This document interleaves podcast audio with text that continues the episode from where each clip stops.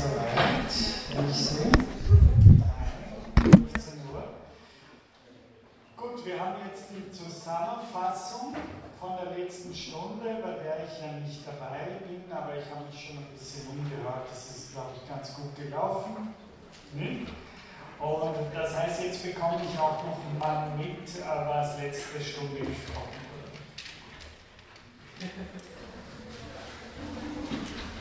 Ähm, wir begannen die Stunde letztes Mal mit der Frage, äh, das System des Vedanta, was ist das für ein Buch? Und äh, wir näherten uns der Antwort, Antwort, auf diese Frage von verschiedenen Blickpunkten aus an.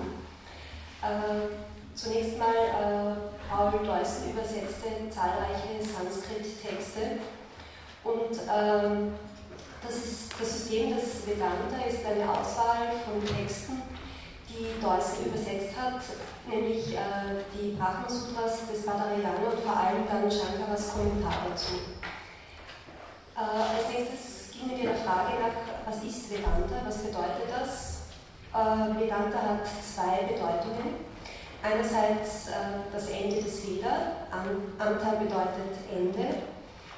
Äh, der Veda ist ein Korpus von Texten, der aus mehreren Schichten besteht und es handelt sich um die ältesten Zeugnisse der Sanskrit-Sprache.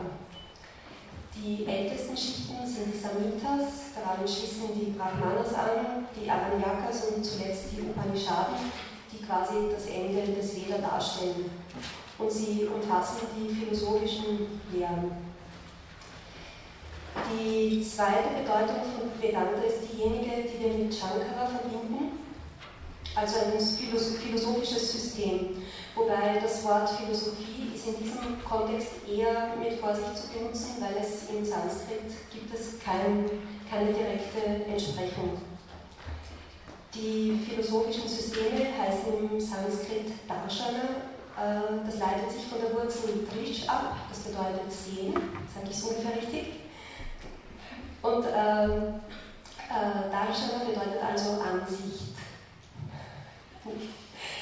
Ähm, dann haben wir uns äh, das auch im größeren Kontext angesehen, also den größeren Kontext von Vedanta. Es gibt in der indischen Philosophie sechs orthodoxe Schulen, die heißen auch Astika. Asti bedeutet ist, das heißt, äh, diese orthodoxen Schulen äh, erkennen an, dass Veda wahr ist. Die Schulen, die die Autorität des Veda nicht anerkennen, heißen übrigens Nastika. Diese Schulen entstanden aus philosophischen Disputen, die an Fürstenhöfen gehalten wurden.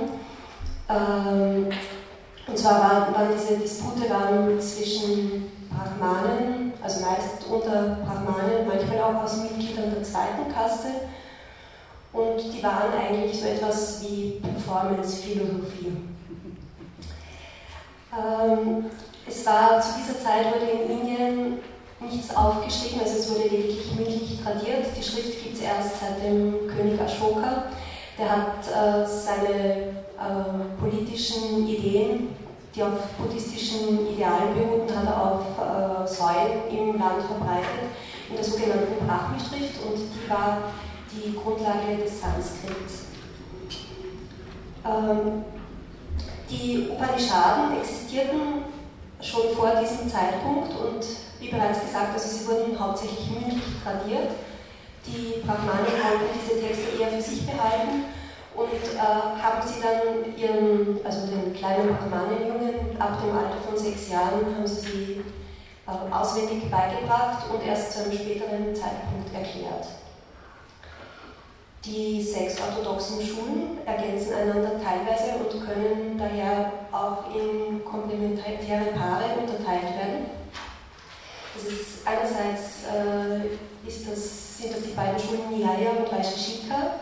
Nyaya ist so etwas wie Logik, Beweisführung, während Vaisheshika dazu die Ontologie liefert, zum Beispiel die Einteilung in fünf Elemente, 24 Kategorien und so weiter. Das nächste Paar ist Samkhya und Yoga. Yoga ist ein sehr praktischer Weg und steht in engem Austausch mit Samkhya. Samkhya basiert auf einer dualen Ontologie, die eben auch äh, also aus Purusha und Prakriti besteht. Das koppelt ein bisschen. Geht es schon weiter weg. und äh, besteht auch aus der Lehre von den drei Gunas. Es ist doch schrecklich, diese Lehre. Ne? Also ich versuche irgendeinen Mittelweg zu finden, aber der wird immer noch dunkler hier. Aber das kann auch an meinem Jetlag liegen. Aber wir lassen das, wir gewöhnen uns mal an diese Lichtsituation. Nicht? Die andere ist nämlich katastrophal.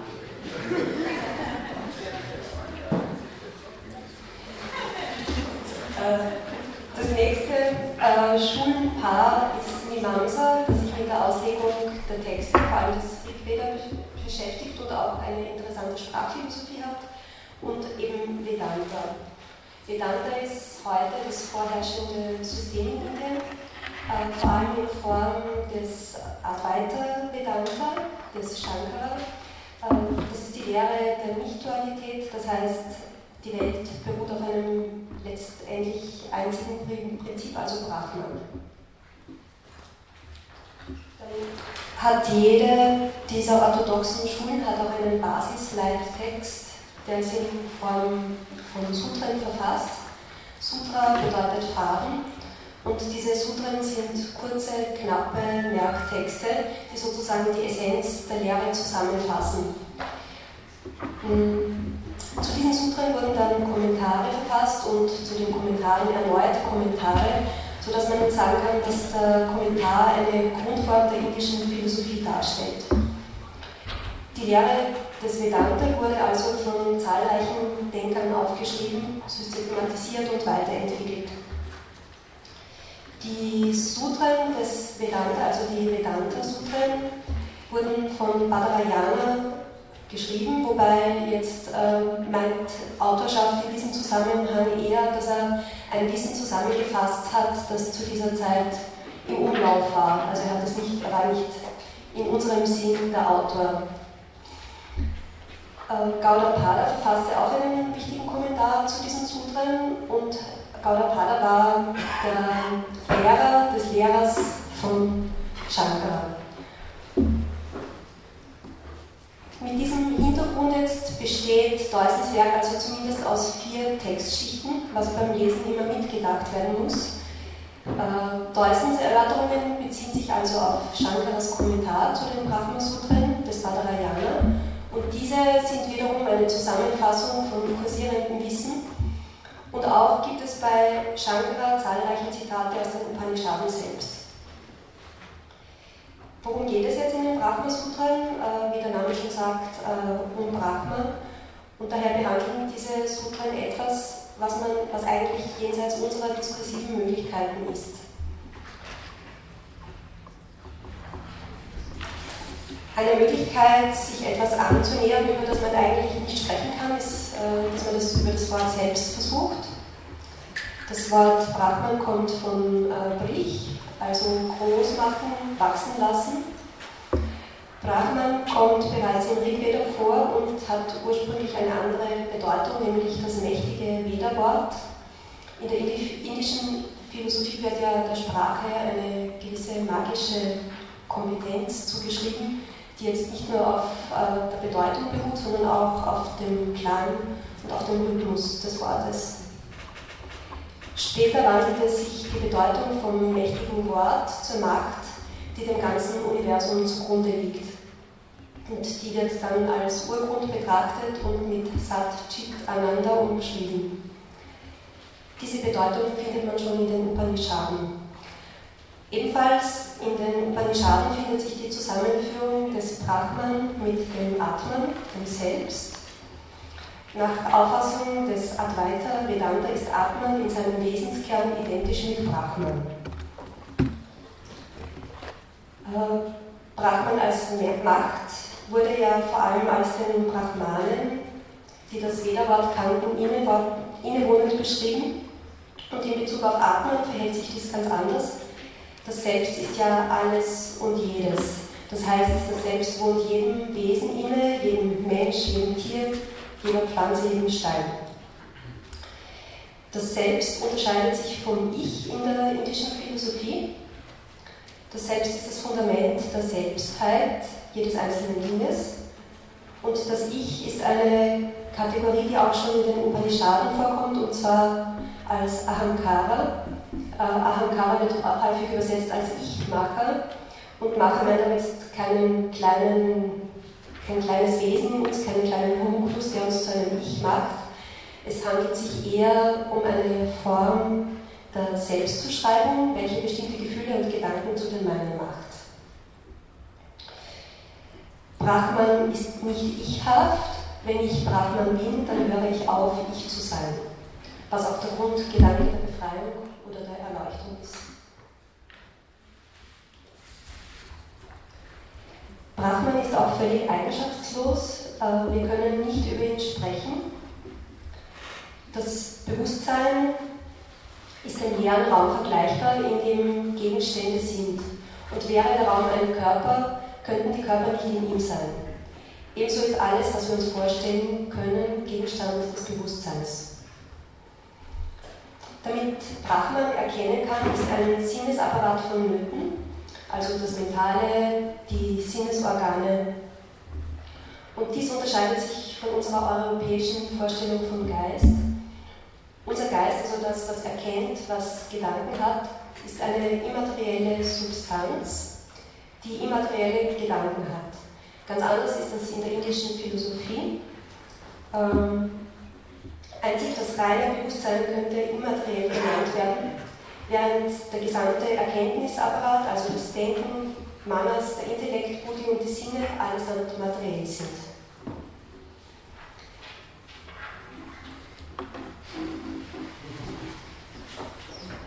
Neue Lichtstimmung. Der Begriff Materie wird allerdings im Indischen ganz anders verstanden, wie Materie bei uns lange Zeit verstanden wurde, nämlich als fest und undurchdringlich. Ähm, Materie hat im Indischen mehrere Feinheitsgrade, also es gibt zunächst die grobstoffliche Materie und dann immer feinstofflicher werdende Materie. Dies führt dazu, dass man den Körper als aus mehreren Hüllen bestehend betrachtet. In der Taittiriya Upanishad werden fünf solcher Hüllen genannt, die quasi wie die Häute einer Zwiebel übereinander liegen. Der innerste ist äh, der festeste oder der dichteste Körper, also Anamaya Kosha, und nach außen werden die immer feinstofflicher. Also Pranamaya Kosha, die vitale Hülle, Manomaya Kosha, der Intellekt, Vijnanamaya Kosha, die Weisheit der Intellekt und Anandamaya Kosha, die Hülle der Glückseligkeit. Bei uns in der westlichen Philosophie lehrten äh, Renaissance-Platoniker ähnliches oder man findet es auch einen ähnlichen Gedanken äh, in der Esoterik mit dem Astralkörper. Das reine Bewusstsein ist einerseits die Lehre, bei den Buddhisten wäre das Shunyata, die alles aufnehmen kann. Diese Lehre ist aber nicht wirklich leer, sie ist vielmehr gefüllt mit äh, man könnte sagen mit Bewusstseinslicht. Brahman wird oft mit Licht verglichen. Brahman ist einerseits frei von allen Eigenschaften, andererseits ist es der Ursprung aller Erscheinungen.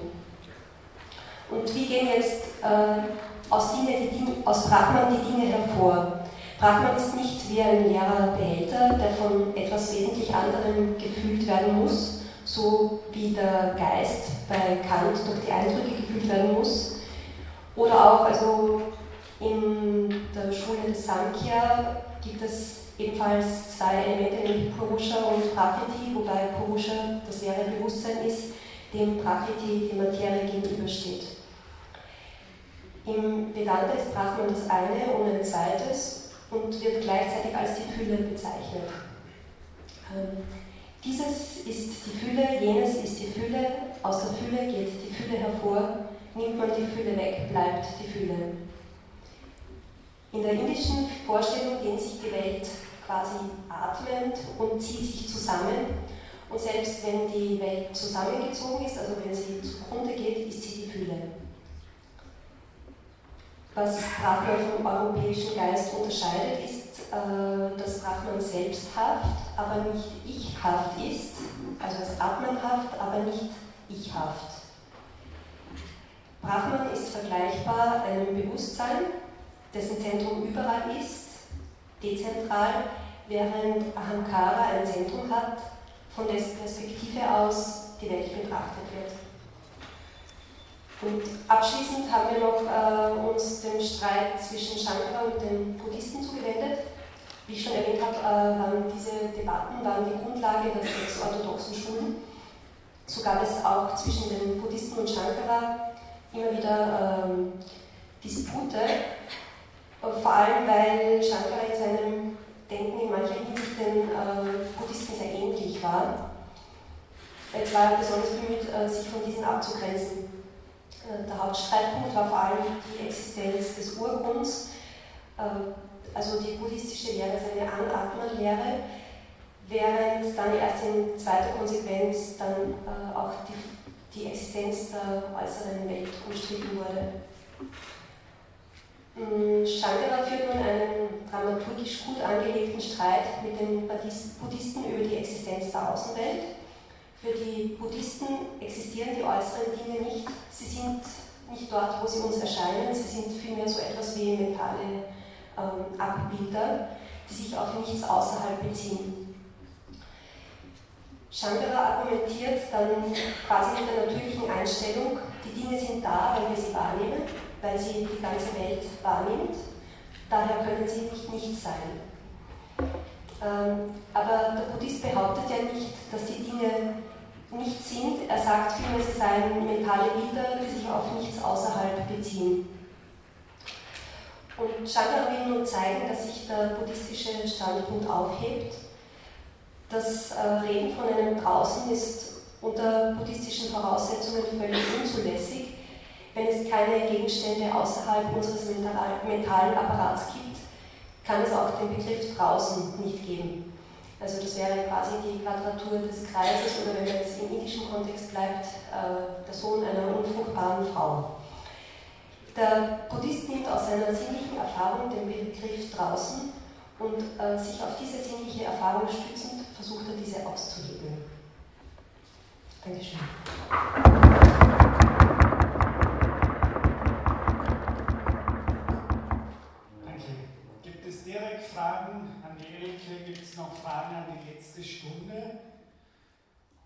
Margarete oder mich? Keine Fragen?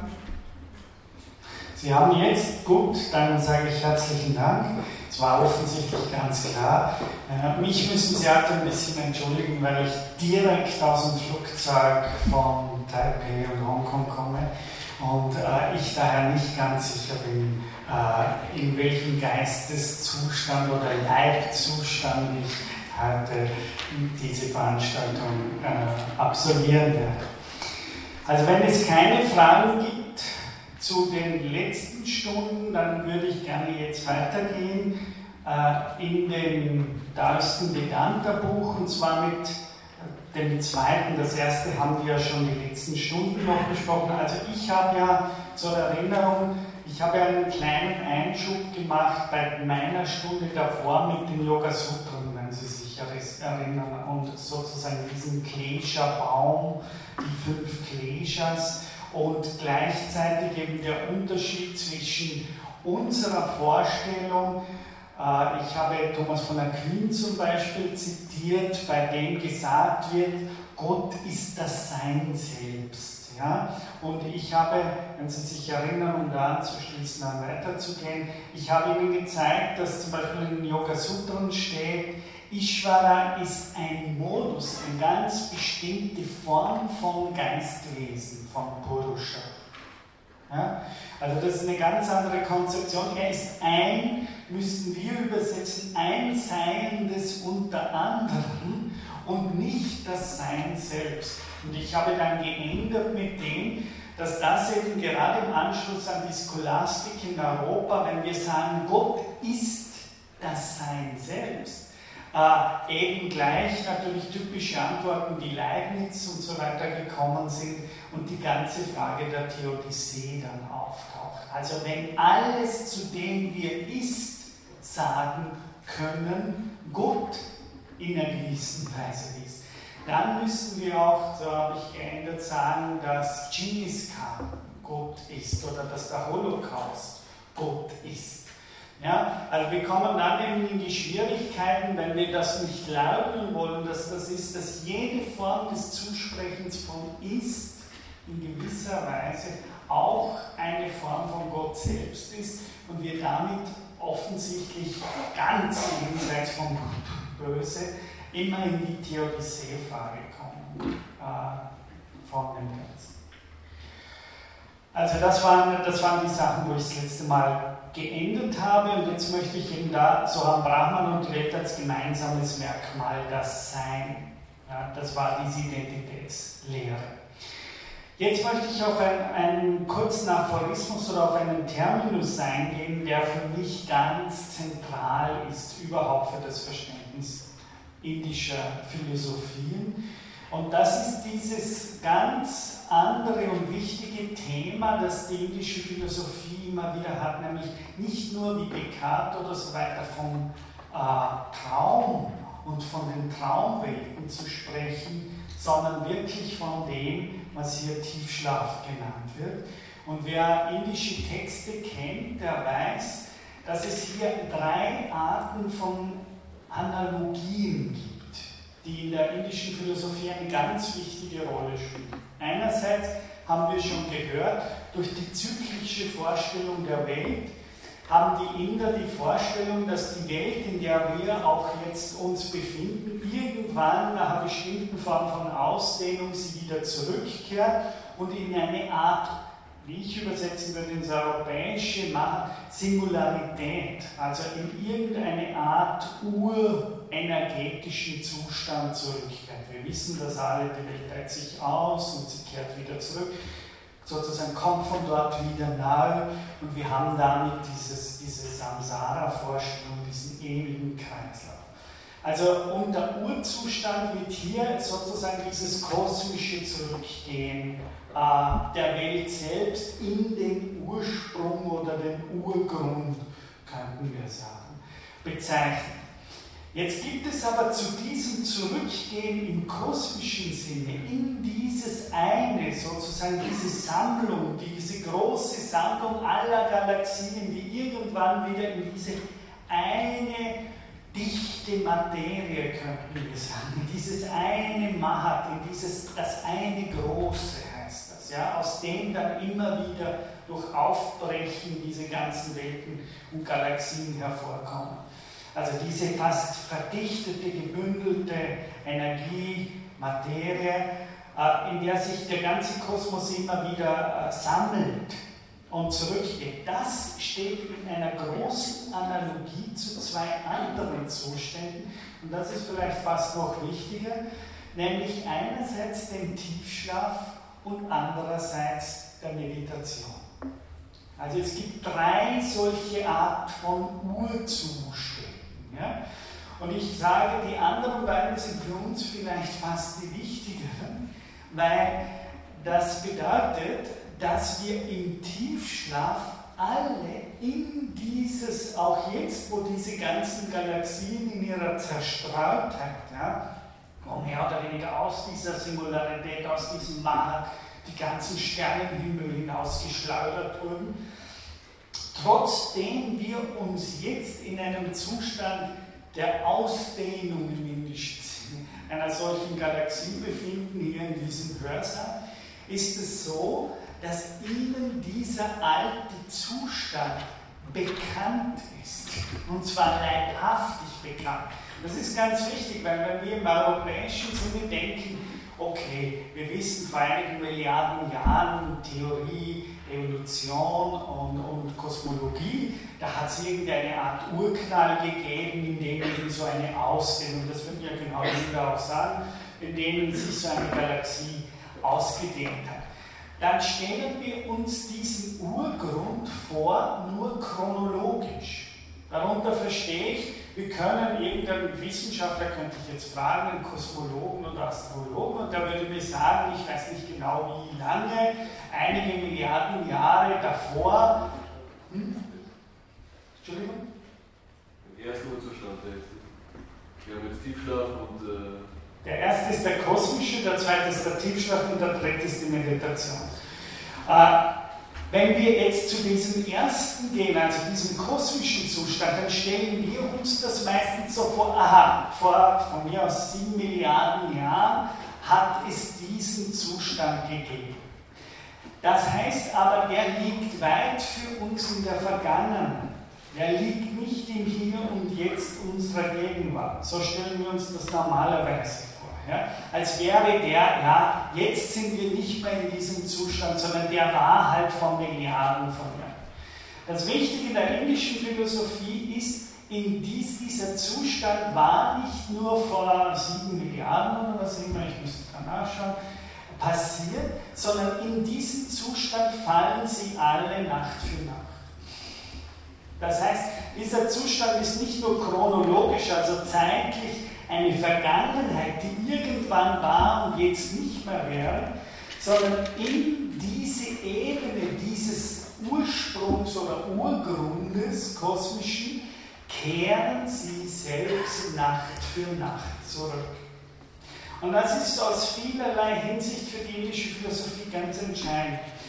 Daher haben sie selbst eine Erfahrung von jener Zeit. Sie müssen nicht nur zurückrechnen oder zurückdenken, wie war das damals, sondern die indische Philosophie sagt, Nacht für Nacht begegnen sie diesem damals, hier und jetzt. Und zwar sie begegnen ihm leiblich. Und daher ist ihnen dieses, was damals war, de facto nicht völlig unvertraut. Sie wissen in gewisser Weise, was das war, weil sie Nacht für Nacht in diese Dimension des Seins, indem sie sozusagen selbst Chittavritti Niroda zur Ruhe kommen, kommen sie Nacht für Nacht in eine Begegnung und eine Erfahrung mit diesem Zustand. Das ist auch ganz wichtig zum Beispiel für die äh, Aufteilung philosophisch von Leben und Tod überhaupt. Weil das macht ein völlig anderes Weltbild. Wir im christlichen Kontext sind gewohnt zu sagen, wir leben jetzt. Ja, und irgendwann werden alle hier Totenköpfe sein. Ja, bei den einigen ein paar Jahre länger, bei den anderen weniger. Aber irgendwann werden sie eine Begegnung mit dem Tod haben. Und die sind von, von 70 Jahren oder 80 Jahren, einige wird es schon früher treffen, einige vielleicht noch ein bisschen später. Aber irgendwann dann begegnen sie dem Tod. Nein. Das ist eben typisch etwas, was zum Beispiel dazu geführt hat, dass wir keine Gespräche mit den Toten mehr führen oder sowas. Weil wir nehmen kulturell den Tod als eine Grenze, an der wir jetzt gerade nicht sind, solange wir leben. Völlig anders im Kontext der indischen Kultur. Nacht für Nacht sind sie quasi in der Begegnung mit dem Tod. Also bei, bei, sozusagen bei dem Geist kann ich mir das vorstellen, dass man im Tiefschlaf diese äh, kosmische Ausdehnung sozusagen, dass man dem, dem, dem, der Sammlung wieder begegnet, aber das bezieht sich ja durchaus auch auf die Materie, oder? Die, das, also was wir mit vor sieben Milliarden Jahren ist die Welt entstanden, ähm, inwieweit wiederholt sich das oder wie muss man sich das in der indischen Philosophie vorstellen? Was, also, wissen wir, worauf ich hinaus Natürlich. Sie erleben in gewisser Weise nicht das Saha das Mahasamadhi, ja.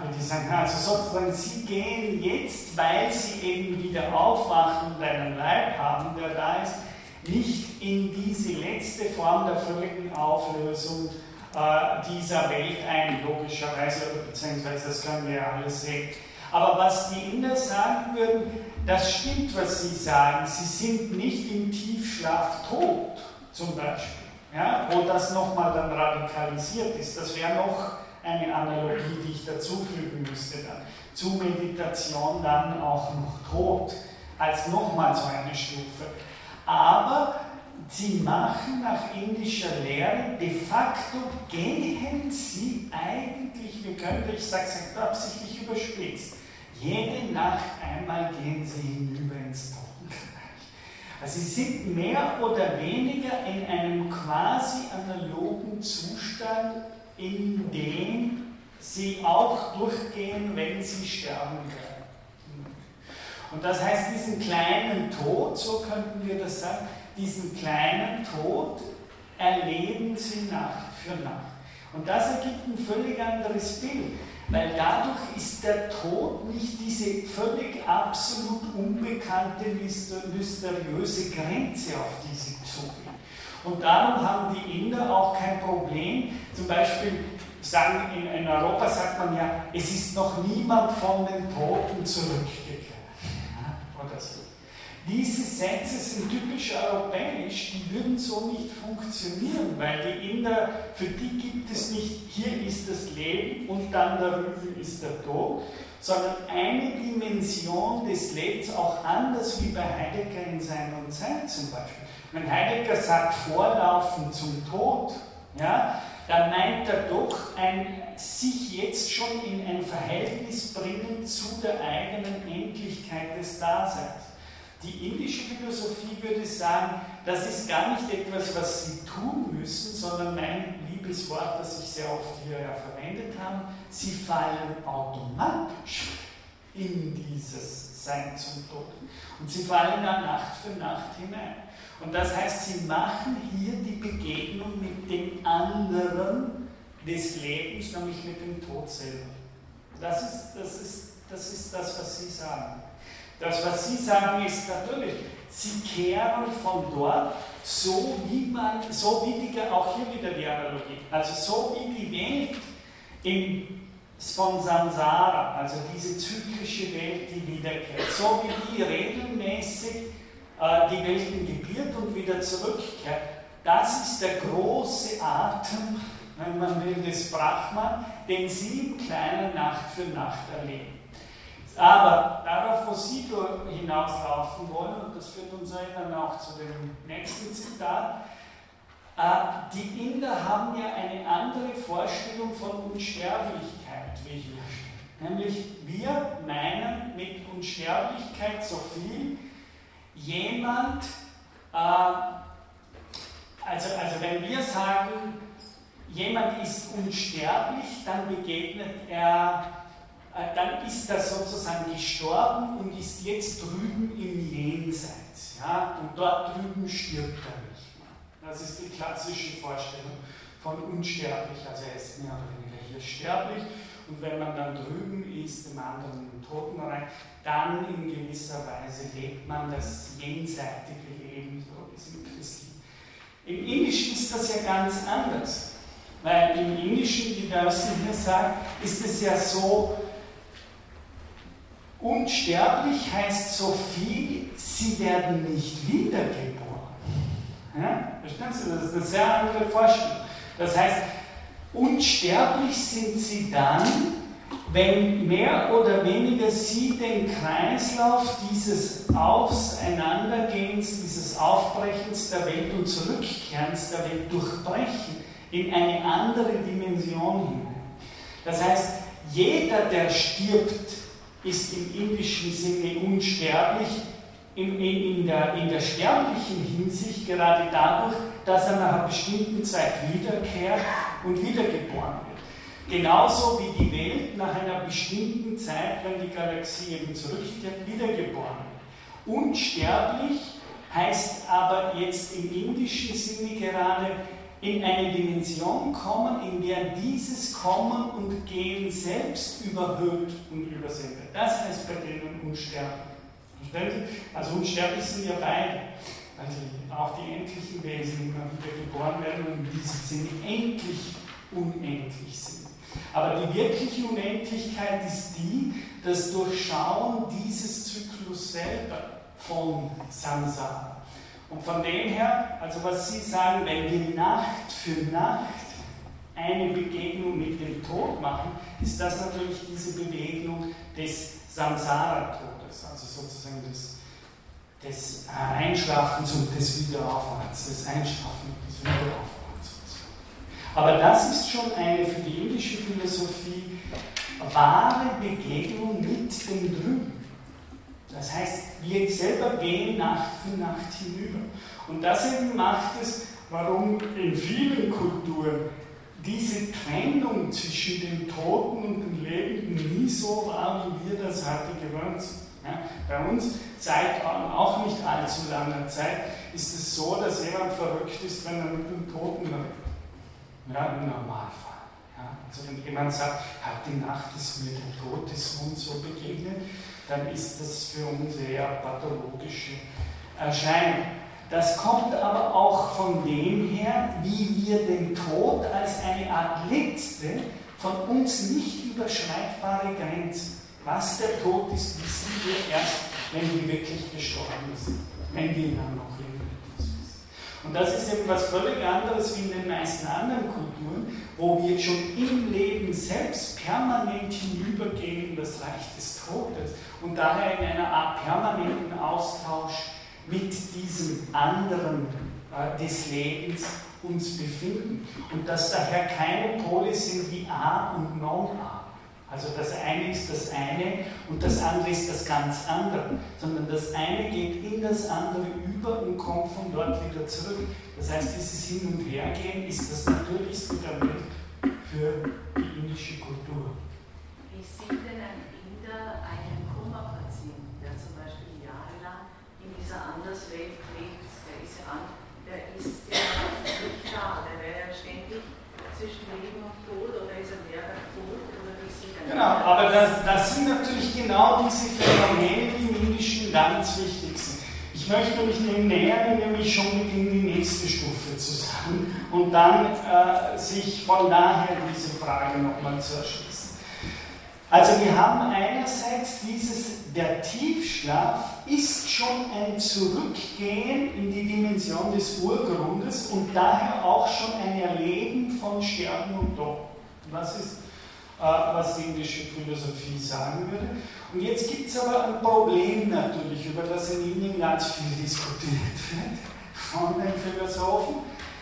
Das Blöde an dem, wie man mit dem Tod Erfahrungen macht, alle Nacht bei Nacht im Tiefschlaf, ist natürlich das, dass wir normalen Sterblichen dabei das Bewusstsein. Ja?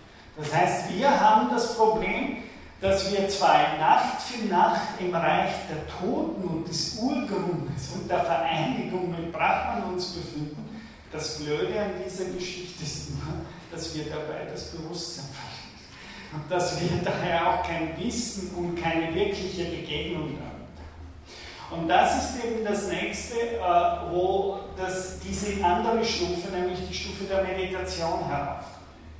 So wie der Kosmos aus diesem Urgrund aufgeht, zurückkehrt, so wie wir Nacht für Nacht diese Begegnung mit dieser Dimension des Todes machen und damit sogar noch radikaler eins werden mit dem Brahman, dabei aber das Bewusstsein verlieren. So ist es die Aufgabe von Meditation, in einen Raum zu kommen, in dem wir wie in den Tiefschlaf gehen, ohne dabei das Bewusstsein zu verlieren. Das heißt, das, was Sie alle, drum ja auch solche Bilder im Asiatischen, wie Sie kennen das Brahman, Sie kennen die Buddha-Natur, Sie kennen das alles. Das einzige Problem, was die sagen würden, ist, Ihr Geist ist zu tamasig, Ihr Geist ist zu träge. Das heißt, wenn ich jetzt meinen Jetlag habe und bald hier stehe und irgendwann so am Einschlafen, ja, dann ist es so, dass die, die Müdigkeit, und das heißt die Tamastruktur, die Trägheit meines Geistes beginnt mich in diesen Zustand zu versetzen. Aber nicht so, dass ich das selbst tue, sondern es überkommt mich. Die Müdigkeit überkommt mich und irgendwann falle ich zurück ins Brahman. Aber blöderweise immer ohne und das ist ganze, der ganze Versuch. Es gibt eben äh, eines der wichtigen, also die Vorstufe zur Meditation, ist klassisch Pratyahara. Und das heißt, das ist eine Art nach innen kehren nach innen wölbender Sinne. Ja? Also ich würde das sagen, Pratyahara, das ist, ich weiß nicht, habe ich das schon einmal über Pratyahara hier gesprochen? Hm? Kurz. Ja? Also ich habe gesagt, im Normalalltag sind die Sinne nach außen gerichtet, um mir die Außenwelt vorzustellen. Das ist ihre alltägliche Funktion. Das heißt, die Sinne zeigen mir die Welt um mich herum ja, und stellen mir diese Welt vor. Und durch die Sinne, wenn ich sozusagen äh, mich auf meine Sinne einlasse, dann sehe ich das Drumherum von meiner Leiblichkeit. Und im Tiefschlaf passiert sozusagen ein Umkehren der Sinnrichtung der Sinne. Also auch das kennen wir auch, das spielt ja in vielen Religionen eine wichtige Rolle, Umkehren. Ja? Und die Inder denken das aber sinnlich, das heißt die Sinne, die Augen, die Ohren, das Hören, äh, das Tasten, das Riechen, alles, was normalerweise nach außen geht, ja, die, die Hunde, die da wittern, ja, und so hin und her, das sind sie ganz da draußen lauern, mit den Spuren. Diese Sinne können sich in ein seltsamen Umspringbild nach innen wenden. Und das passiert, für die ist auch wichtig für die Todesvorstellung. Das passiert auch, wenn jemand so die letzten Atemzüge macht und irgendwann diese drei Einatmer kommen dann meistens und dann. Da würden die Ihnen das sagen, dann ist dasselbe. Das heißt, die Sinne, die normalerweise nach außen gerichtet sind, drehen sich um und gehen plötzlich nicht mehr nach außen, sondern stürzen mehr oder weniger hinein in sich. Und Pratyahara ist der Versuch, dass über meditative Praktiken mehr oder weniger diese Umkehr der Sinne in sich zu bewirken. Sie kennen wahrscheinlich alle das Bild, wie, wie schaut das Bild aus für Pratyahara? Da gibt es ganz viele so, so kleine Figürchen und so. Also wie schaut das indische Bild aus für das Verschließen der Sinne? Hm? Genau, und was tun die? Ja? Genau, also die haben die Augen, die haben die Ohren zu. Ja? Das heißt, sie, sie verschließen die Sinne. Und das ist Pratyahara, das heißt, die Sinne wie eine Art Umstülpung oder Umwendung stürzen plötzlich hinein und beginnen, wie, wie es heißt, Pratyahara, äh, Prati, Prati heißt immer Gegenteil. Ja? Also das heißt sogar vom Wort, das Pratyahara, das ist plötzlich das Gegenteil wahren. Oder Sie kennen das auch von zum Beispiel Wittgenstein in den philosophischen äh, Untersuchungen. Der hat das Bild von Hase-Enten. Kennen Sie das? Das Hase-Enten-Bild? Ja, also Sie kennen aber das Krug zum Beispiel Vasebild, ja? also wo Sie so Umspringbilder haben. Das können Sie einmal sehen, Sie äh, den, den, Hasen, einmal sehen Sie im selben Bild plötzlich, wenn Sie anders hinschauen, sehen Sie die Ente oder Sie sehen einmal äh, einen Krug und zweimal zwei Vasen auf der Seite. Also Sie kennen sicher diese Bilder, wo Sie so. Hm? Zwei Gesichter. Genau. Ja, oder zwei Gesichter oder eine Vase oder so. Also das nennt man, das war in der Gestalttherapie ganz wichtig und zum Beispiel äh, Wittgenstein behandelt genau diese Frage auch in den philosophischen Untersuchungen, zum Beispiel mit dem Hasen im Kopf. Ja? Das heißt, Sie haben ein Bild und plötzlich zeigt sich das Bild anders. Zuerst sehen Sie in demselben Bild eine Ente und plötzlich sehen Sie einen Hasen oder Sie sehen ein Hasen mit zwei Gesichter plötzlich und Sie springen da hin und her. Und das ist Pratyahara. Das heißt, die Sinne, die normal nach außen gehen, plötzlich stürzen hinein und es ist so, als würden sie nicht mehr die Außenwelt vorstellen, sondern die Innen, das Selbst vorstellen. Als würde plötzlich nicht mehr die äußere Welt wahrgenommen, sondern das Innere selbst. Also Pratyahara, das ist plötzlich ein Chitta Chit. Chitta Chit. Plötzlich und also so, und ich nenne das immer, äh, ja, wir haben das ja auch sehr schön im Wort Geschmack zum Beispiel. Ne? Ich weiß nicht, ob Sie das Wort so hören. der Geschmack, ob der nicht genau das ist im westlichen Kontext, in einem ganz alten Sinne von Geschmack. Nicht nur so, was für ein Geschmack oder das ist eine Frage des Geschmacks, so wie wir das heute haben, sondern umgekehrt. Geschmack kommt vom Schmecken. Ja? Schmecken. Das heißt, wenn alle fünf Sinne plötzlich nicht mehr nach außen gehen, sondern nach innen gehen, dann schmeckt man, riecht man, hört man das eigene Selbst und nicht mehr die Welt draußen. Also das sind die klassischen. Und wenn das passiert, öffnet sich das Tor zur Meditation zusammen. Also das ist ganz klar. Pratyahara, das ist sozusagen die Schleuse, das Tor, wo dieser Umsprung passiert und plötzlich beginnt man das innere Selbst zu gewahren, wie die, wie die Inder das Also beginnt das hinzukippen und man nimmt nicht mehr mit den Sinnen die Außenwelt, sondern es gibt eine Art Geschmack für das eigene Selbst, für das Brahman, für das Atman. Und die Entwicklung dann dieses Geschmacks und Schmeckens des eigenen Selbst, das ist eigentlich dann die dreistufige, also, also Hinduismus, das ist die typische dreistufige Entfaltung der Meditation. Also wenn man das mal hat, dieses Ding, darin sich, wie das erste heißt, daran, also darin halten und konzentrieren zu können, an diesem inneren Ort und dann sozusagen in diesem Ort bleiben können und dann von diesem ganzen Ort her die Welt sehen können. Das ist Meditation oder Samadhi. Also so wird das, aber das Wichtigste ist immer dieses Umspielen. Und da würden die sagen, wenn Sie, jetzt komme ich wieder zurück zu meiner Schleife, also zu meiner Wiederkehr, komme ich zurück zur Schleife, nämlich genau dieser Umschlag passiert bei Ihnen Nacht für Nacht beim Einschlafen. Nur im, im Umschlag, im Pratyahara, passiert das, ohne dass wir dabei das Bewusstsein haben. Aber wieder die Analogie. Es ist wieder, es ist, als würde man in den Tiefschlaf erwachen. Als würde man in den Tiefschlaf erwachen. Pratya. Ja?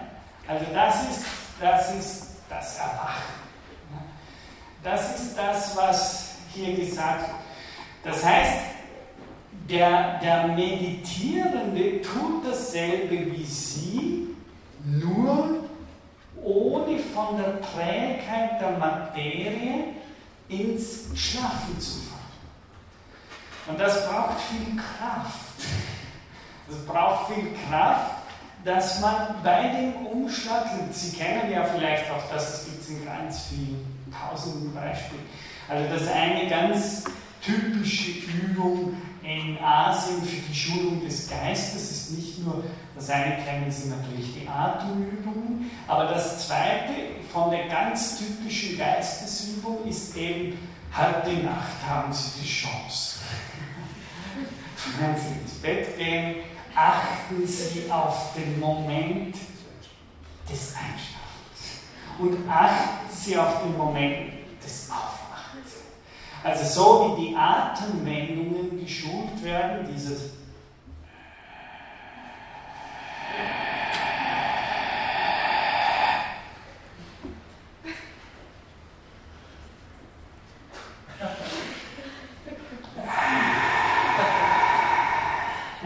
Also das ist, das ist das Wichtige, ist hier was, was man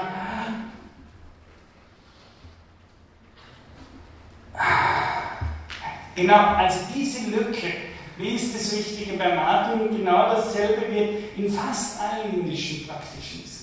Können Sie im Moment des Atmen dieses eine Moment des Können Sie das hören? Das sind zum Beispiel typische Übungen.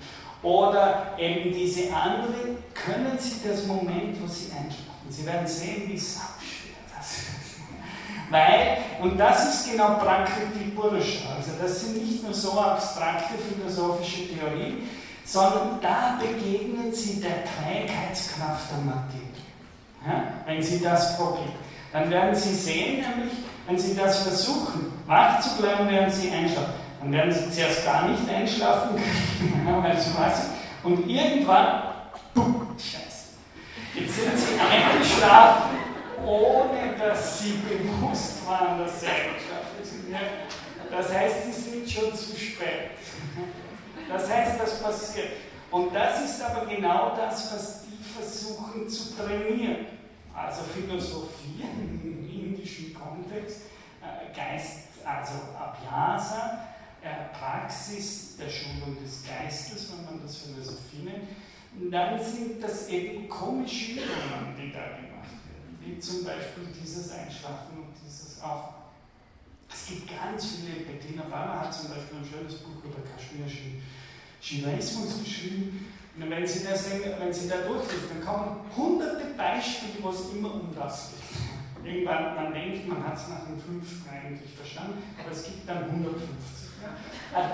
Alle erdenklichen Massen, wo Sie genau diesen einen Moment des Umschlags, wo erfährt der Mensch das Tag für Tag und wie kann man das am leichtesten am leichtesten geht es beim Atmen, weil das tun wir Und darum ist der Atem in diesen äh, Kulturen so ein ganz wichtiges äh, Übungsfeld, um das zu machen. Ja. Also das wäre diese Tiefschlaf- und Meditation. Also wenn ich vorlese, gleich wie die Seele im Tiefschlaf und der Meditation vorübergehend zu ihrer ursprünglichen Einheit zurückkehrt, so ist es auch bei ihrem Eingehen in das Brahma. Also das ist was wir sagen. Gut, das Wort unsterblich, das habe ich ja vorher schon gesagt, nämlich, dass für den Inder alle endlichen Seelen unsterblich sind. Es gibt ja bei Heraklit einen wunderbaren Satz, Sterbliche sind, Sterbliche sind unsterblich, Unsterbliche sind sterblich. Ja, zum Beispiel. Das ist ganz typisch indisch. Das heißt, alle Sterblichen sind im Grunde genommen unsterblich. Oder wie ich immer gerne sage, die Inder lernen, es gibt überhaupt nur ein Leben. Aber dieses eine Leben kehrt unendlich oft wieder. Das ist, man stirbt, wird wiedergeboren. Aber es ist dieses eine Leben, das, das heißt, sie kennen diese eine endliche Unendlichkeit. Und dann gibt es eben diese andere Unendlichkeit, die plötzlich hineinzieht und erkennt, wie dieses Einschlafen, Aufwachen, Einatmen, Ausatmen, Sterben, Geboren, wie das funktioniert. Und das zu sehen, wie diese, dieser Mechanismus funktioniert, das ist dann das Eingehen in die wahre Unsterblichkeit. Also sozusagen, das ist das Erkennen, wie diese Kreisläufe von ein aus, ein aus, ein aus, wie diese Kreisläufe funktionieren. Genau, und jetzt gehen wir in eine ganz andere, oder ganz nicht, aber in, ein bisschen eine anderes, äh, andere Ebene dieser Sachen, nämlich, dass wir mal überhaupt sprechen, das, was wir im westlichen Kontext eher so Ethik nennen würden. Und ich sage hier immer, äh, mit Heidegger sage ich Ethik im indischen Kontext, das ist meine feste Überzeugung und Behauptung, die würde ich auch vor dem Notar unterschreiben. Äh, Ethik ist im indischen Sinne ontologisch zu verstehen. Äh, das ist, ich werde gleich versuchen zu sagen, was das heißt. Sie wissen, ontologisch, sagen wir mal, ontologisch ist klassisch die Lehre von dem Sein, von dem Anwesen von Sein und dem Abwesen von Sein. So kann man also von, wenn Sie so wollen, geboren werden und sterben. Und die indische Vorstellung von Ethik ist eine, ich habe mal eine Arbeit bekommen von einem Studenten, der hat gesagt, äh, und das war sehr treffend, das indische Leben richtet sich selber. Und darum hat das indische Leben nicht einen Richter nötig, einen Meister. Also es braucht nicht jemand, der Gerechtigkeit herstellt, eigentlich wie ein Richter, sondern für die Inder ist das Leben per se gerechtet, weil es die Folgen seiner eigenen Taten auslebt. Und das meine ich mit Ontologie. Das heißt, die Art und Weise des Tuns und Handelns bestimmt unser Sein. Sein, on, ontos. Ontos, on. Das heißt, das Sein ist nicht einfach etwas, was uns als Natur oder Essenz gegeben ist, sondern die indische Philosophie ist ganz durchdrungen. Sie kennen ja auch alle das Wort, was heißt tun im Indischen, im Sanskrit. Hm? Kri, ja, Kri, Karma. Also das Wort Karma zum Beispiel kommt von dieser Wurzel Kri. Und das heißt eigentlich eine Lehre von Tun und Handeln in erster Hinsicht. Ja? Wie schaut diese Lehre von Tun und Handeln aus? Wir haben einmal habe ich schon begonnen, ein bisschen darüber zu sprechen, nämlich als ich äh, vorletzte letzte Stunde, also wo ich gesprochen habe, begonnen habe, über die Definition von Ishvara, also von Gott zu sprechen. Die haben nämlich eine Vorstellung von Handeln. Handeln ist einerseits ein Vollzug, also Karma, Kri, Tun, Handeln. Handeln ist einerseits eine Art freier Vollzug, das, was wir im Westlichen auch Handlung nennen. Aber das ist nur eine Folge. Die zweite kennen wir. Eine Handlung hat ein Vipaka, das heißt, eine Handlung hat eine Folge. Das kennen wir auch. Handeln hat ziehen ganz bestimmte Folgen nach sich. Aber, ganz wichtig, die zur indischen Lehre der Handlung gehört, dass eine Handlung nicht nur eine Tat ist, die Folgen hervorbringt, sondern dass dieses Tun und Folgenzeitigen gleichzeitig Aschayas, das heißt äh, archivierte Erinnerungseindrücke hinterlässt. Das heißt eben, das Handeln als solches schafft auch ein Archiv, eine Art Erinnerung an die eigene Handlung. Das heißt, Handlung sedimentiert sich zugleich, wie wir im westlich-philosophischen Sinn äh, äh, sagen könnten. Und das heißt, das Handeln selbst generiert so etwas wie ein Archiv oder eine Art Erinnerung von sich selbst. Und das ist eigentlich dann das, was man im Westlichen meistens als Karma erst versteht. Aber das ist eigentlich nicht das Karma im Sinne von Tun und Handeln, sondern das ist schon die Archivierung der sozusagen der Archivierung der Handlung im Hervorbringen eines Art Speichers oder Speicherbewusstseins oder eines Eindruckes von der Handlung, der sich bewahrt und sedimentiert durch die Handlung. Also Handeln ist direkt mit sich eine Erinnerung schaffen, ein Gedächtnis schaffen verbunden. Es gibt eben, äh, das ist natürlich falsch, wenn ich das glaube, ich sage es mal, es ist fast richtig, es gibt nämlich nur ganz wenige, die handeln können ohne solche Karmaspuren. Es gibt sie, aber die spielen für uns mal keine Rolle, weil wir können das nicht. Es gibt nur so ganz bestimmte Wesen, die das können. Aber wir alle hier können das nicht. Das heißt, unser Tun zeitigt nicht nur Folgen, sondern gleichzeitig Archive und Gedächtnisse von dem, was wir getan haben. Und genau das heißt klassisch äh, die Kamera. Das heißt, das Tun erzeugt unser Sein. Das ist ein ziemlich extremer Gedanke. Das heißt, unser ganzes Sein ist ein Ergebnis dessen, was durch Handlungen generiert wird als Archiv dieser Handlung. Wenn wir fragen, was ist ihre Essenz oder was ist ihre Natur, dann müssten wir im Indischen sagen, die Natur ist die Erinnerung an ihr, was sie getan haben. Das ist ihre Essenz und das ist ihre Natur unter Anführungszeichen. Es gibt nicht einfach eine Natur, sie haben diese oder jene Natur oder das und das ist die Essenz einer Sache sondern diese Essenzen werden geschaffen durch die Handlungsvollzüge, die gleichzeitig Archive generieren. Sowas wie Speichergedächtnisse, wie die. Äh, und das ist eben, das Tun selbst ist Karma produzieren. Ein bisschen, bevor ich das vorlese, ein bisschen in die Nähe wirklich dieser Lehre kommt. Nicht umsonst hat sich Schopenhauer auf Kant berufen, äh, Immanuel Kant. Ja?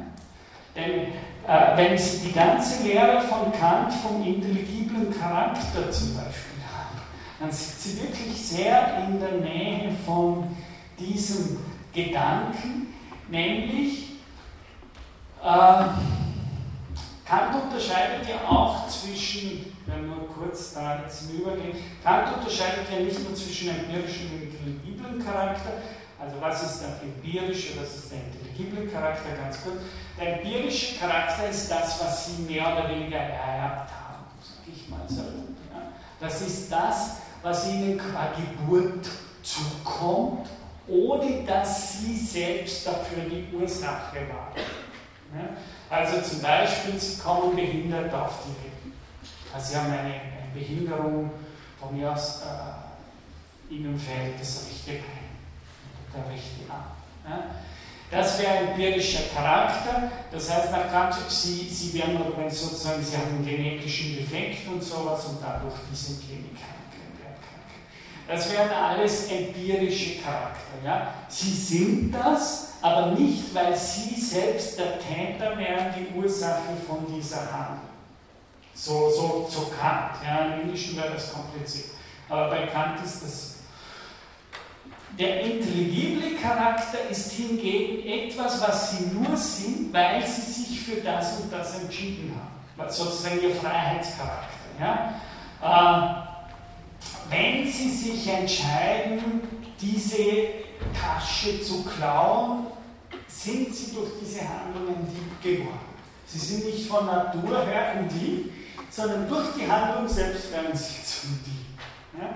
Das heißt, ein intelligibler Charakter ist etwas, das kommt Ihnen selbst durch die Art und Weise Ihrer Entscheidungen, generieren Sie, und das ist ganz nahe in dieser Vorstellung von, von der indischen Kammervorstellung, der, der philosophischen, nämlich durch die Handlung, dass Sie das tun, generieren Sie diesen intelligiblen Charakter, diesen Freiheitscharakter weil sie sich aus Freiheit mehr oder weniger zu dem oder jenem anderen entschieden haben, schaffen sie sich selber einen Charakter. Ja? Und das wäre der intelligible Charakter. Das heißt, es ist der Charakter, den sie selbst sich generieren, im Unterschied zum empirischen Charakter. Das ist der Charakter, den sie mehr oder weniger von außen haben. Das ist jetzt Kant geschrieben, von außen her äh, ererbt haben, der ihnen zugekommen Geburt. Genau, das ist die eine Sache. Und bei Kant gibt es noch eine zweite Sache, die uns ganz in die Nähe dieser alten indischen Vorstellungen von, von Tunhandlung bringen, nämlich die Unterscheidung zwischen regulativ und konstitutiv. Ja? Und die geht wieder in eine ähnliche Richtung auch bei Kant. Nämlich, Sie können sagen, Regulativ ist das, auf was Sie sich selbst hin orientieren und wenn Sie so wollen, was wünschen Sie zu werden? Ja? Wohin, äh, wohin entwerfen Sie sich selbst in Ihrem Werden? Wohin wollen Sie sich selbst haben? Das heißt, was Heidegger sagt, der Entwurfscharakter des Lebens, ja, sie entwerfen sich selbst auf irgendetwas hin und her. Das heißt, das ist eine Art regulative Idee, die sie haben, auch von sich selbst, auf die hin sie sich entwerfen, eventuell auch auf ihrem Handeln. Auch eine regulative Idee wäre auch, ich will unbedingt reich werden. Also sozusagen, sie machen das zu einer Art Maxime dann für ihr eigenes Handeln die für ihr eigenes Tun beginnt total regulativ und dominierend zu werden. Ja? Sie richten ihr ganzes Leben darauf hin, reich zu werden. Ja? Also sie, sie versuchen selbst, causa sui, sie versuchen selbst die Ursache, der treibende Motor zu sein, um das zu werden, was sie selbst werden wollen. Ja? Konstitutiv könnten Sie sagen, das ist das, was mehr oder weniger Ihnen konstitutiv äh, von, von ihrer Natur her selbst konstitutiv zukommt. Ja? Also das ist, was sie Kraft ihres Anwesens, Kraft ihrer Geburt mehr oder weniger von sich her sind, während das andere ja das ist, worauf sie sich entwerfen und was sie werden wollen. Und jetzt haben sie im Indischen eine nicht kantische, sondern eine ganz eigene Verknüpfung dieser beiden Gedanken, nämlich dass die indische Philosophie sagt, wer sich hier in seinem Leben exzessiv darauf entwirft, reich werden zu wollen, ja, der schafft sich dadurch regulativ eine Art zweite Natur, die im Sterben konstitutiv wird. Verstehen Sie? Ist das verstanden? Das heißt, wenn die Inder würden wirklich sagen, wie die Deleuze'schen Wunschmaschinen, ja? wenn sie so eine Art, das ist auch ein wichtiges Wort im Buddhismus, wenn sie diese Wunschkörper, ja, wo sie sich hintreiben, wer sie gerne sein möchten, was sie gerne werden möchten. Also wenn Sie diese Art von Ideen haben, die machen, in, dann können Sie so sagen, warte, ich mache so, vielleicht ist das nicht Dann ist es so, dass Sie oft diese Wunschmaschinen sich ja nicht erfüllen können. Warum? Weil ihre erste Natur, wie Nietzsche sagt, dagegen. Ja? Also sie sind zum Beispiel angeboren, wollen unbedingt wahnsinnig reich sein. Und die erste Natur arbeitet gegen den Wunschkörper. Ja, der steht, die stehen sich gegenseitig im Weg, diese zwei, diese zwei Dinge. Ja, und, ja, ja.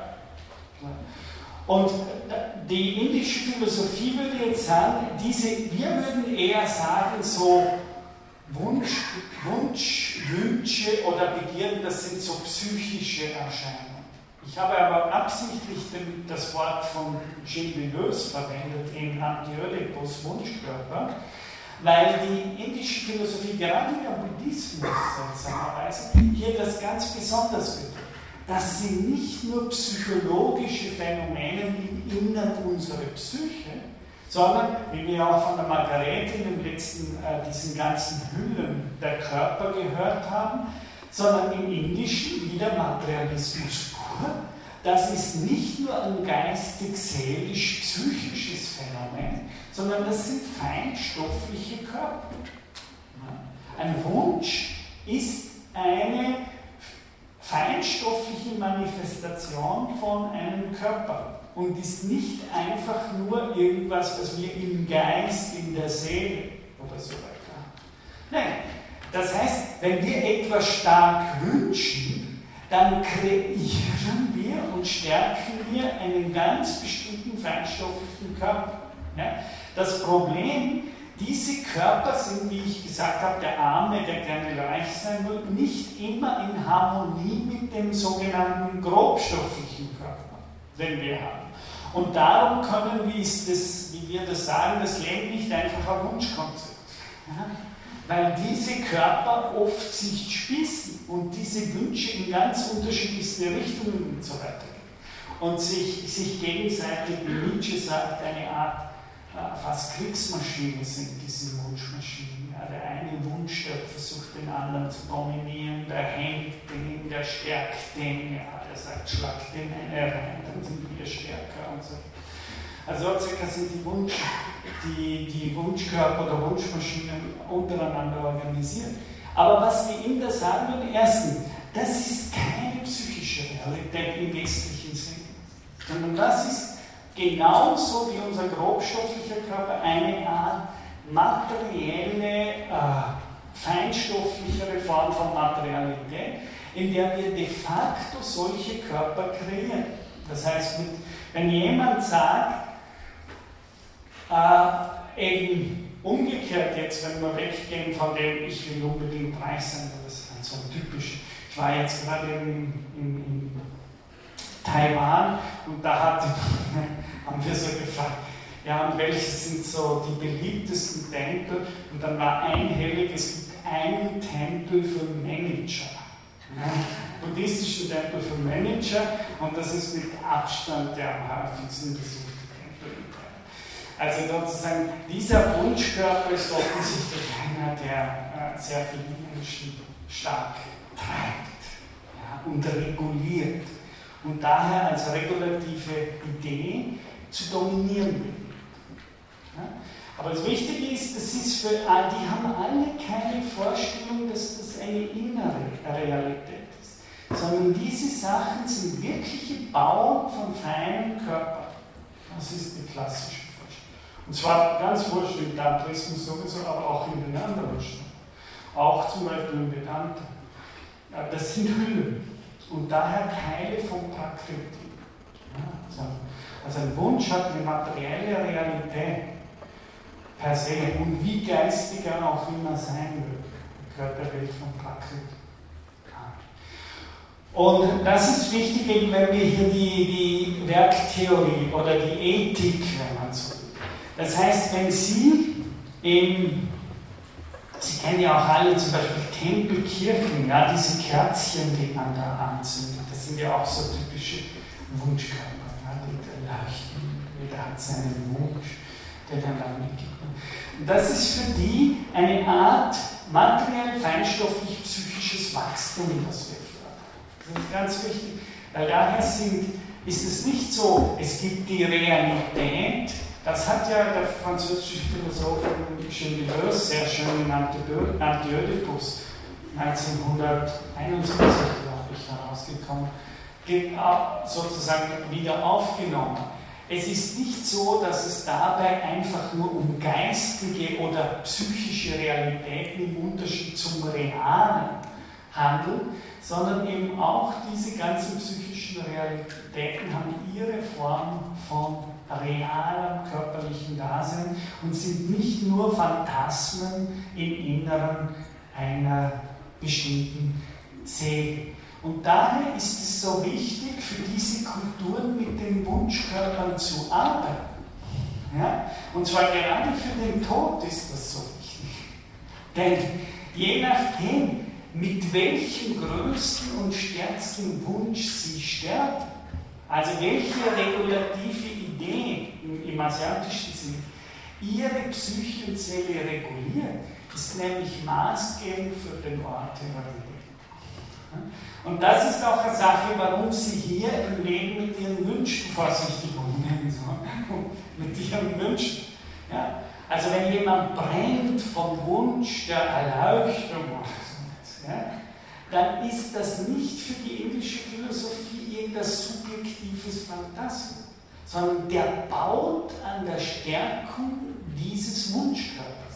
Und unsere Seele ist nur ein ganz vieles Multitude, wie Deleuze sagen würde, eine Art vieles mit und gegeneinander von solchen Trieb Durst, die Buddhisten von so, so, so durstigen Geistern. Die, die, die, Seele ist nur, und die, die, die sind eben nicht nur so friedlich. Drum, wenn sie in einen Tempel gehen, dann haben sie mal zuerst die Dämonen. Ja? Da sehen sie dann genau die Drachen, Dämonen und so diese weil die sind ja nicht so brav miteinander, da, da brav, einfach der eine tut brav, was der andere will, sondern die bekriegen sich ist, da muss man Nietzsche lesen, ja? dann sieht man so richtig, wie der, ja, die sind im Kriegszustand, diese unterschiedlichen Lüste in einem. Und trotzdem ist es so, und Nietzsche würde sagen, und das, das ist natürlich genau auch die buddhistische Lehre, ja, jeder von denen will herrschen. Jeder dieser kleinen Durstgeister will der Größte sein. Ja? Und er will am Ende dominieren. Und er dominiert dadurch, dass er die anderen alle reguliert und unterordnet. Mehr oder weniger eine Gehorsamstruktur zurück. Und dadurch unterscheiden sich die einzelnen Seelen. Ja? Das heißt, hier unter uns jetzt als Seelen, unter Anführungszeichen, als Archive, nicht, ich sage es absichtlich jetzt in europäischer Sprache und nicht in meiner Übersetzung, nicht das Englisch sagen, wir mit Archiv, wie ich das gesagt sondern das, was uns hier unterscheidet von unserer, was wir im europäischen Subjektivität her oder Seele oder wie immer man das nennen wollen, unterscheidet, das ist die Konstellation solcher Durstgeister in uns. Und die, dann gibt es eben ganz bestimmte von uns, die haben hier ihren großen Durstgeist, der alle anderen versucht zu, zu, zu unterordnen. Und der andere hat, oder die andere haben ganz woanders ihre Durstgeister, ja, die da versuchen, an die Macht zu kommen. Äh, und in dem Sinne würde ich sagen, müssten Sie eher das Konzept von regulativer Idee, konstitutiver Idee und, und äh, Karma denken. Das heißt, will jemand wirklich zum Beispiel am Weg des Yoga arbeiten oder am buddhistischen Weg, dann geht es immer darum, wie kann ich diese Konstellation von Begierden in mir in eine bestimmte Richtung bringen, sodass die in die Richtung irgendwann gehen, äh, in die ich jetzt im Zustand der Meditation oder im Zustand, äh, ja, also in einem yogischen Weg oder einem buddhistischen Weg gehen. Das ist ganz wichtig wie man diese, diese Dämonie der eigenen Begierden irgendwie in eine bestimmte Richtung bringt. Denn das ist das, wohin die ziehen und wohin es die treibt, ist das, was de facto im Tod im indischen Sinne darüber bestimmt, in welche Richtung von Galaxie, von Haus man geht und in gewisser Weise, wo der Ort der eigenen Wiedergeburt sein. Das hängt von der Konstellation der Trieb äh, ab in, Klass, in den klassischen Wegen. Und das ist, das ist wichtig, äh, wenn wir jetzt hätten sagen, jetzt komme ich zurück auf diese Stelle, wenn wir sagen, auf der einen Seite heißt Karma, tun, handeln immer, ich habe schon so ein Archiv von Begierden und so bestimmte Konstellation. Auf der anderen Seite heißt es aber, ich kann arbeiten mit diesem Archiv. Also Karma heißt nicht nur, ich bin dem ausgeliefert, sondern ich kann gerade versuchen, Methoden zu entwickeln, den einen Geistern sozusagen das Essen zu entziehen, sodass sie immer kleiner werden und verdursten und die anderen zu gießen damit sie immer größer werden und irgendwann die anderen mehr oder weniger unterordnen. Also das heißt, das ist nie eine Art Ausgeliefertsein nur an diese Durstgeister, sondern wir haben eben die Möglichkeit, sie zu regulieren und in ganz bestimmter Weise zu hemmen, zu fördern und so weiter. Und das ist eigentlich gemeint mit, äh, mit Tugendlehre, würde ich sagen, im indischen Kontext. Also,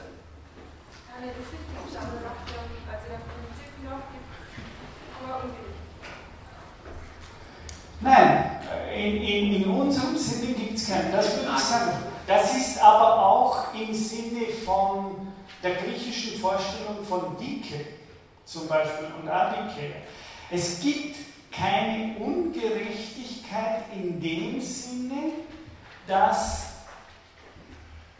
die Art und Weise der Konstellation von Triebmaschinen, würde ich sagen, oder von Wunschkörpern, ja, die sie haben, die agieren sich gesetzmäßig aus.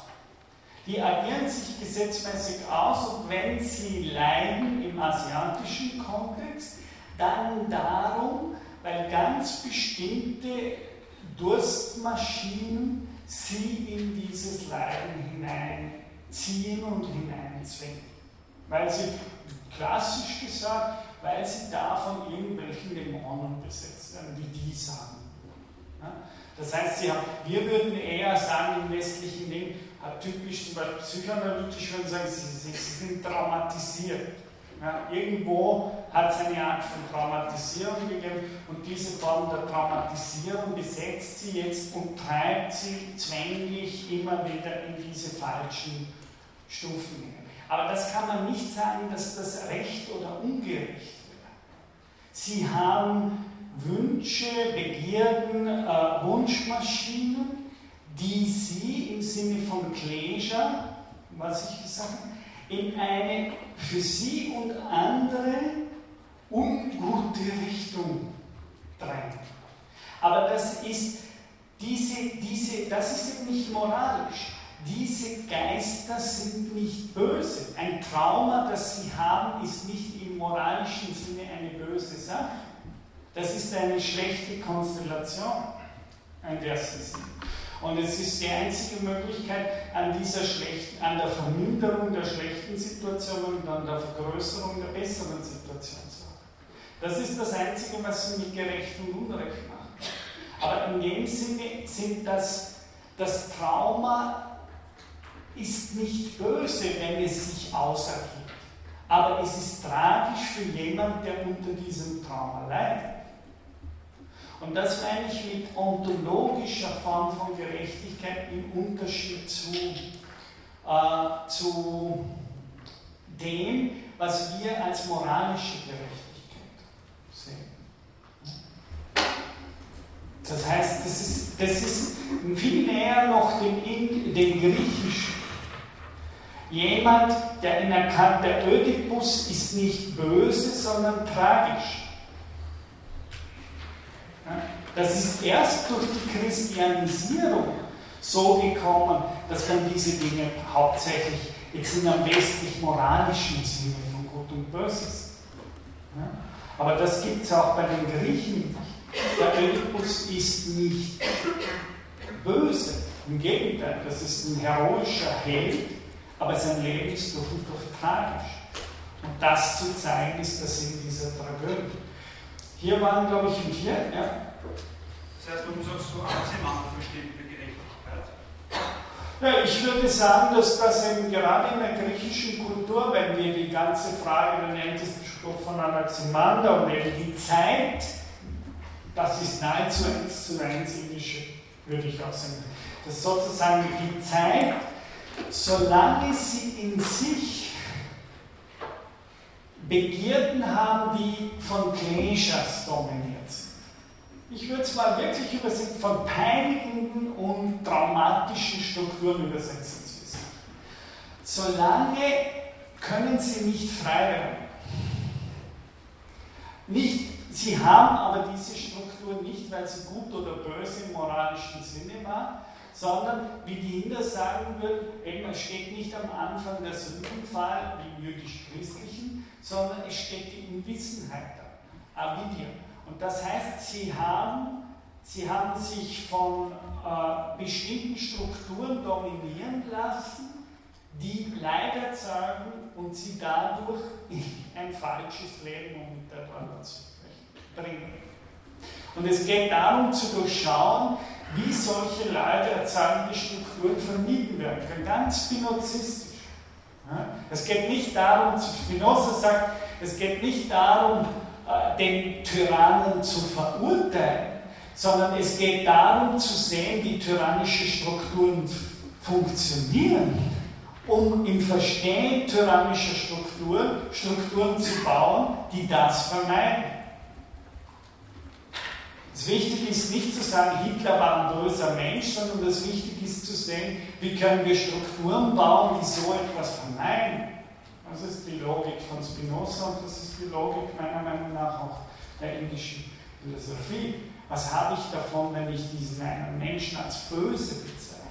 Meiner Meinung nach gewinnen wir nicht viel. Aber zu verstehen, was macht tyrannische Strukturen aus und wie können wir tyrannische Strukturen vermeiden, äh, das macht Sinn.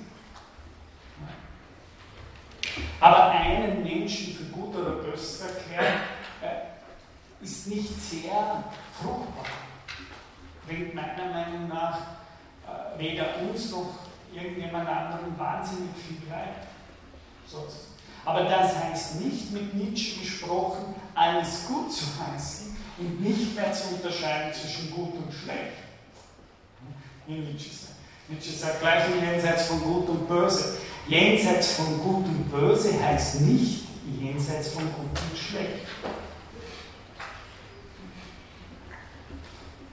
War, ich wollte Sie noch fragen. Weiß nicht, die, ja? Hätte ich noch eine Frage zum Karma. Ich wollte nur fragen, ähm, wie Sie das Sein ähm, gebraucht haben. Sie gesagt haben, das Tun erzeugt das Archiv und damit auch das Sein. Ja. Das kann ich insofern verstehen im Sinne von, wie wir von anderen Menschen wahrgenommen werden. Aber wenn man Sein so versteht, im Sinne von Essenz, dann würde ich doch meinen, könnte man auch sagen, die Essenz ist die Voraussetzung für den Tun. Das heißt, ich kann nicht nachträglich ähm, sagen, das Sein nach dem Tun geben, sondern das Sein war vor dem Tun. Durch das Sein ergibt sich das Tun erst und nicht andersrum.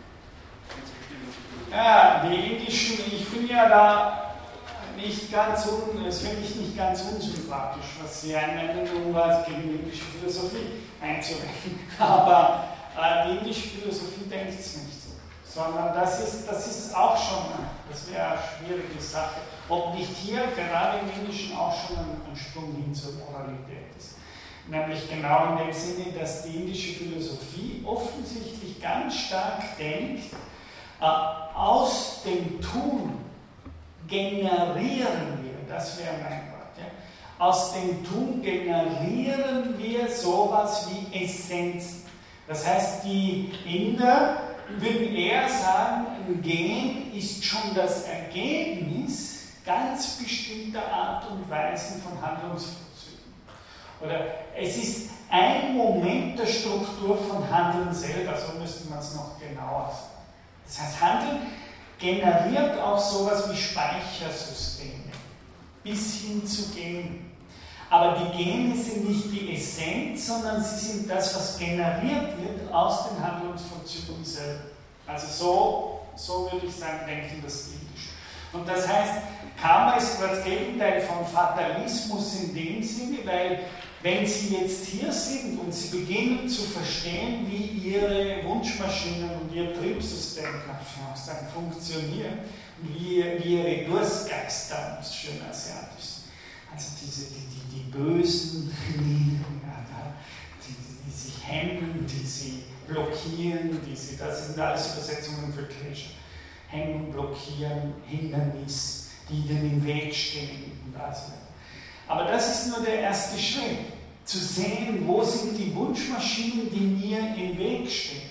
Oder um es politischer zu formulieren mit Spinoza, wo sind die Verhältnisse, knechten? Mit Spinoza.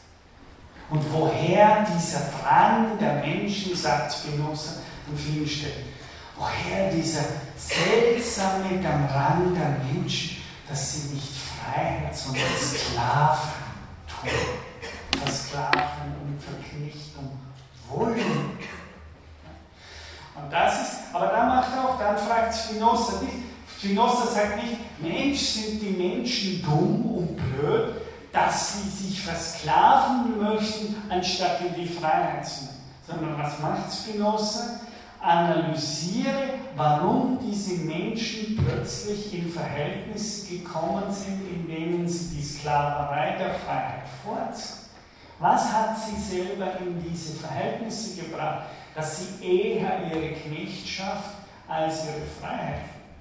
Das ist amoralische Ethik à Spinoza. Nicht, die sind blöd oder dumm oder schlecht oder was immer, so moralische Begriffe, sondern ganz indisch, die verstehen nicht. Und wir müssen fragen, warum die nicht verstehen, warum die wollen lieber in Knechtschaft sein als in Freiheit. Freiheit übrigens ist das Ende der Yoga Sutra und heißt Kavala. Also sozusagen der, der ganze Weg des klassischen Yoga geht direkt auf Kavala und das heißt auf Freiheit. Das heißt, es gibt nicht nur einen europäischen Begriff von Freiheit, sondern der Begriff der Freiheit liegt als Endziel am Ende zum Beispiel der Yoga Sutra von Patanjali. Das letzte Sutra geht um Kavala, Freiheit. Gut, in diesem Sinne entlasse ich, entlasse ich sie in ihre Freiheit.